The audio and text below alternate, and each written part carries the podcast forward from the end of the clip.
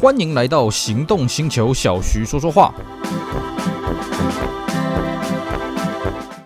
Hello，大家好，我是 c e l s i r 非常高兴呢，又在这边跟大家空中聊聊天。今天我们一样来介绍当年经典的车款。我们今天的主角呢是 Jaguar 的 XK 八。好，我相信呢，各位对 XK 这个产品应该没有太陌生了啊。这就是 Jaguar 接替这个 XJ 啊的下一代啊，因为 J 的下一代就是 K 嘛，对不对啊？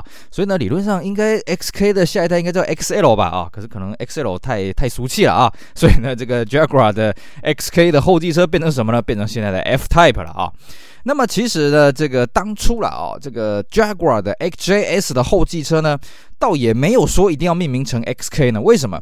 因为各位看一下 Jaguar 历史啊，Jaguar 历史呢，这个不是没有 XK 这种车系，甚至说它最早的车子像什么 XK 一二零啦、XK 一四零啦，都是以 XK 为命名啊。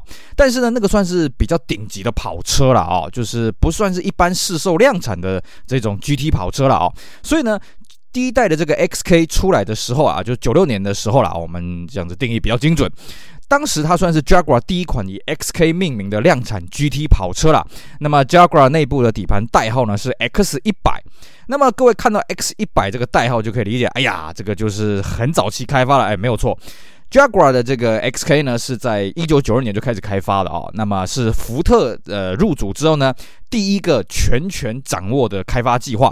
各位会说不对啊，那这个一九九四年不是那时候 X 三百吗？啊，那这个为什么呃反而不是第一个呢？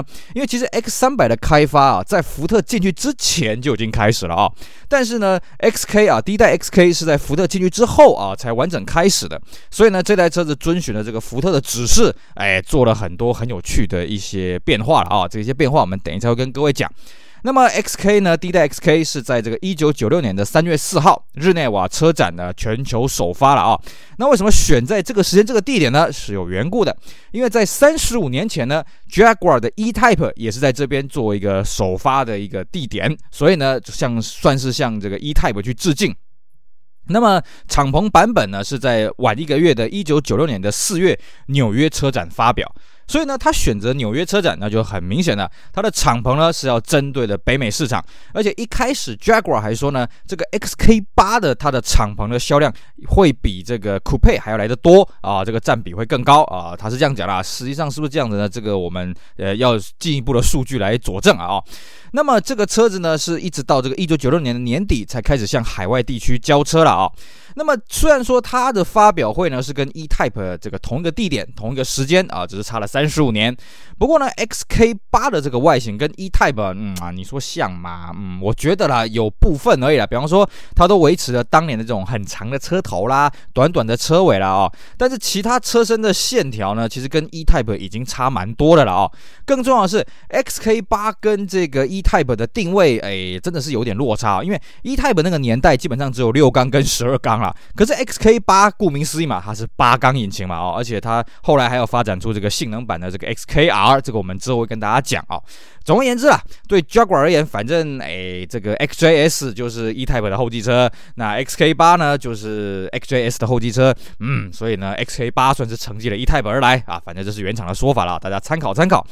对于原厂来说了哦，XK 八的出现不只是成绩所谓的 E-Type 啦，XJS，还有一个很重要的里程碑是什么？他们终于发表了全新的 V 八引擎啊！哦，不然也不会叫 XK 八嘛，八就代表这个缸数嘛！哦，因为在此前呢，Jaguar 用的都是这个直六，还有这个 V 十二。我们刚刚讲了 E-Type 那个年代，一直到现在这个时候了啊！呃，不是，我是说这个 XK 八那那个时候了啊，不是我们节目录制的现在啊。那么对 Jaguar 而言呢、这个 AJ 六的这个系列呢，真的是太老太老了，他们需要一个全新的引擎。另外一个是什么呢？哎，虽然 Jaguar 是全世界第一个把 V 十二用在量产豪华车还有量产的这个 GT 跑车的车厂，不过呢，这个 V12 的开发成本啊，还有这个呃生产成本啊，后续维修啊，真的是让 Jaguar 很头痛。于是呢，Jaguar 就取其中，哎，那我们搞一个八缸引擎，同时来取代六缸，跟同时来取代十二缸。所以呢，各位可以看到，后来的 X 三零八，它就把六缸跟十二缸车型统统取消了啊，全车系就是八缸的，所以叫 X 三零八啊。那 XK 八顾名思义了啊，它也是用八缸来取代这个六缸跟十二缸。那么这颗引擎呢，呃，这个输出也算是不错啊，四千 CC 啊，这个自自然进气的版本有两百九十匹，那么在后来推出的机械增压版本呢，是到三百七十匹了啊。那么在当初了啊，XK8 刚发表的时候就已经有风声说要推出这个机械增压的版本。不过同一时间呢，也有一个谣传是说呢，诶，它要同时再推出个小排气量的三点二的这个 V8 的版本，也是我们后来看到这个 X308 的这个入门的版本了啊。但是呢，这个最终的这个三点二的版本没有出现在 XK8 上面，XK8 从头到尾呢就是这个单一个四点零的引擎啊，后期变成四点二这样子了啊。那么不过呢，这个车子虽然说它的定位是 GT 跑车。不过，除了引擎是全新的以外呢，Jaguar 也为它配上了这个 CATS 这个主动悬吊系统了啊、呃，顾名思义，就反正就是电脑会依据你的车况啦、倾斜的程度啦、路面的坑洞啦，来调整调整你的悬吊的这个阻尼的系数。在当时呢，这个媒体试驾的时候都说：“哎呀，这一套选配系统很棒啊！”不过跟各位讲啊，正因为 XK 八呢，它可以选配这个东西。如果各位要玩 XK 八我强烈建议你最好去找那些没有选配 CATS 系统啊、CATS 系统了。为什么？因为这东西坏掉真的会要你命啊！啊，CATS 系统本身电路的这个稳定性，哎，Jaguar 的东西嘛，我们就打个问号。那么它又是配这个气压避震，嘿嘿，时间到了它就会坏掉了啊。所以这种东西呢，哎，它的新的时候都很新了啊。那等到旧的时候呢，大家就看着办了。好，那么 XK8 呢，除了有配这个 CATS 以外呢，它当然配备也是不错了啊，双前电动椅，那么这个 Harman Kardon 呃两百四十瓦八声道的音响。只不过呢，它的这个仪表板呢是全新设计的，而且后来的 X 三零八基本上沿袭了 XK 八的这个仪表板的设计。不过呢，这个 XK 八它在仪表板中央呢还是留了这个三环表了啊、这个告诉这个车主呢，嗯，你这台捷豹还是要注意看一下它的车况哦啊，这个这个仪表板留在那边并不是假的啊，根据我们玩老 Jaguar 的经验都是如此啊。那至于呢，XK8 到底它的底盘是来自哪里呢？这个众说纷纭啊，有说是来自 XJR 啦，有说是来自至于 XJS 啦。但是不管怎样呢，XK8 这个底盘并不是横空出世，并不是完全全新的，这点倒是可以肯定的啊。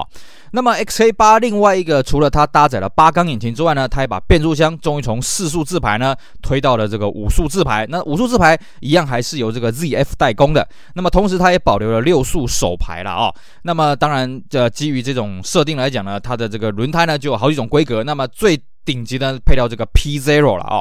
那么以我们台湾这边的市场来讲呢，台湾是在一九九六年的十一月六号同时发表了双门还有敞篷。那么敞篷的报价呢高达了四百八十六万啊！啊，这个呃基本上算是史上最贵的这个 Jaguar 了啊，因为 XJ220 当初只有一台嘛，哦，那个也不是代理商进的嘛，哦。那么 XK8 呢，在全球上市了之后呢，果然啊，这个获得非常大的反响啊。原因也很简单啊，因为它的 XJS 已经卖了二十几年了啊，都已经老掉牙了，是不是？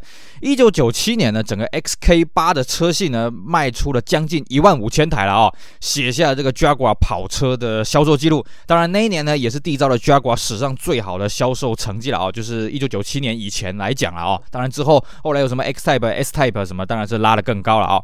那么 XK8。它的性能版呢叫做 XKR 了哦，虽然一开始有谣传说它要叫做 XK8R，不过最后呢，在一九九八年发表的时候呢，还是叫做 XKR。那顾名思义呢，它就是加了机械增压，像我们刚刚讲的这个三百七十匹马力的输出，而且它把 CATS 呢变成标配了啊，这个主动避震系统变成标配。那么外观呢，当然也是做了一些修改，比方说呢，它的引擎盖。哦，上面多了两道的进气栅，那么这个前面的前保杆呢，进气栅也变成网格的哦，那么造型跟 XK8 稍微不大一样啊，还有就是它的铝圈呐，还有它的这个下摆啦、侧裙啊什么的，也都跟 XK8 不大一样。内装当然也是走比较性能化的一个风格了哦，所以 XK8 的本的方向盘啊，上面的这个豹子头呢，哎，就变成了 XKR 的这个皮雕的这个式样啊。那么 XKR 这个车子呢，在台湾来讲，这个代理商并没有引进啊，当时最早。进来台湾的平行输了，应该是正强汽车了、哦！他弄了一台呃这个银色的敞篷，而且选配了十八寸五爪圈的啊、哦！啊，报价呢将近六百万台币，非常非常的贵了啊、哦！这个吓死人。那么后来好像还有一台水货了、哦，据说是这个银石赛道纪念版的，Silverstone 了、哦。那当时的报价多少呢？这个现在可能已经不可考了、哦。那么 XK 呢，在这个两千零二年的年底呢，做了一次小改，是在巴黎车展发表的啊、那么同一时间呢，这个 Jaguar 为了要宣扬它的这个声势，所以呢，他也特别跟当时的零零七电影 Die Another Day 啊合作，让这个大反派这个坏蛋呢，开的这个 XKR 啊，追着这个这个好人，也就是 James Bond 啊，开的这个 De 呃 Aston Martin DB 七的，应该算是啊 Vanquish 啊，不是 DB 系列，那个算 Vanquish 啊，在冰原上面追逐了啊。那同时让这个小改的这个 XKR 曝光，呃，只不过啦哦，剧作上面的小呃 XKR 哦，你已经看不太出来它到底小改在哪里了哦，因为它有经过这个剧作的关系，所以它外观已经跟试售版有有相当大的差异了哦。那具体呢，小改的 XK 到底改了什么呢？主要就是头灯、铝圈、水箱罩、尾灯，还有车型的 logo。但是最重要还是呢，它的引擎从四点零进化到四点二，马力呢就小涨了十匹啊，三百匹。那么这个引擎的本体呢做过了重新的设计，所以它的重量呢压在两百公斤左右。另外就是它匹配的变速箱呢，已从五 AT 变成这个 ZF 的六 AT 了啊。那么增加了一个跑车的模式，而且它已经变成这个 Drive by Wire，就是其实你的变速箱打档啊，只是传讯号，就是电电线传的讯号了啊，已经不是传统那种机械的方式了啊。那么另外一方面呢，XKR 也同步做小改啊，也是拉到四点二变成机械增压，马力拉到四百匹，而且呢，这个有 Brembo 卡钳，那这个时候呢，已经提供 XK 八做一个选配了啊。除此之外呢，这时候的 XKR 还多了这个 ACC 主动雷达巡航系统了啊，还有一个就是打瞌睡的提醒。那么在这个小改款之后呢，台湾是在隔年的这个一月七号才上市的啊、那么发表会呢，当时是仿的像零零七一样了啊、搞了一副就是很 James Bond 的风格。那么在这个在此前呢，有一段小故事是什么呢？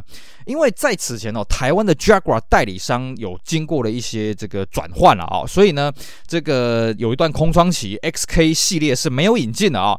基本上呢，等于算是小改之后，台湾才重新的引进啊。而且那个时候只引进了 XK 八哦，单一车型报价是四百零五万的啊。但是呢，那个报价不是很准，为什么？因为那时候的 XK 八哦，这个销量非常的低了哦，据说好像只卖出了九台了。我不知道这个数字的真实性啊，而且呢，每一台都是浮动报价，因为这台车子是接单引进的，看当时的这个英镑的汇率来决定它的售价了啊。那么这个车子呢，一直到呃这个最后面呢，代理商呢才引进了三台 XKR 敞篷了、哦。那当时报出来价格大概六百二十万到六百四十万之间了、哦。据说呢，三台是红色、蓝色跟绿色各一台了、哦。那么最后呢，在原厂来讲，它还推出了这个 Portfolio 的一个试样特试车了、哦，在二零零三年底，那么限量两百台，只有红色、蓝色各一百台，那都是 XKR 敞篷了。那这款车呢，目前我们在台湾是没有看到了。应该只有在欧美地区上市啊，这个我不是很确定，因为这我是看国外的资料哦才了解有这么一款车。好，这个刚刚跟各位讲的就是 XK 八跟 XKR 了啊，基本上算是第一代的 XK，它的一个整个的流变啊。其实坦白讲哦，这个车我个人非常非常的喜欢的啊。为什么会喜欢这个车呢？哎，主要是因为年轻的时候呢玩了这个 E Electronic Arts 啊，台湾翻译叫做美商艺电。啊，它的这个极速快感 Need for Speed 的这个 High Stacks 啊，第四代，那里面呢开的这个 Jaguar XKR 啊，让我对它的性能还有它的引擎的声浪呢念念不忘。尤其里面还有一个 Showcase 的一个汽车的介绍了啊，哦，让我看到哇，原来 XKR 这个车这么厉害，这么漂亮啊。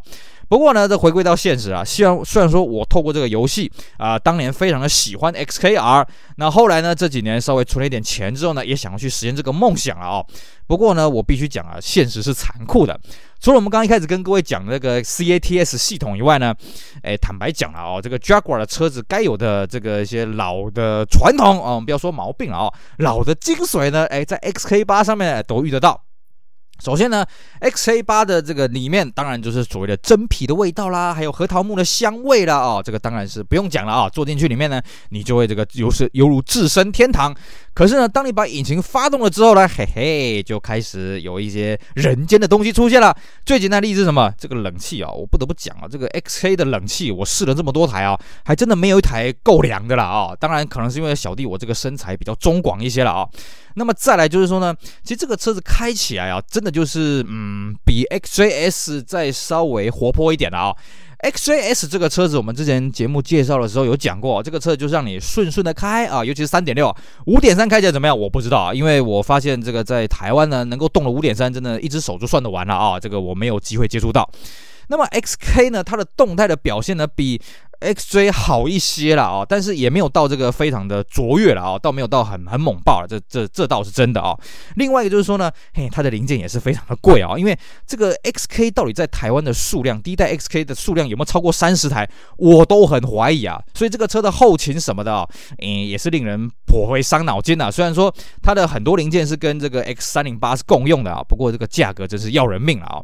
所以呢，这个车子呢，我这个接触了好几台啊，这个真的是嗯啊。哎呀，很挣扎，最后呢，还是暂时忍痛放弃了啊、说暂时是因为我还没有完全放弃啊、我希望有朝一日呢，可以买到一台这个我负担得起的这个 XK 了啊、第一代的 XK 八也好，XKR 也好啊、希望有朝一日可以实现这个梦想了啊。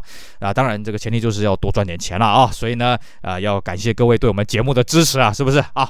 好了，这个是一些玩笑话了，顺便跟大家发发牢骚了啊。以上呢就是我们今天节目内容，跟大家聊一聊 Jaguar 的第一代 XK，包括了 XK 八 X、K R，。还有它后期的版本，以及最后个人的一点 murmur，希望大家会喜欢，也希望大家继续支持我们其他精彩的音频节目。我是 Celsius，我们下回再聊喽，拜拜。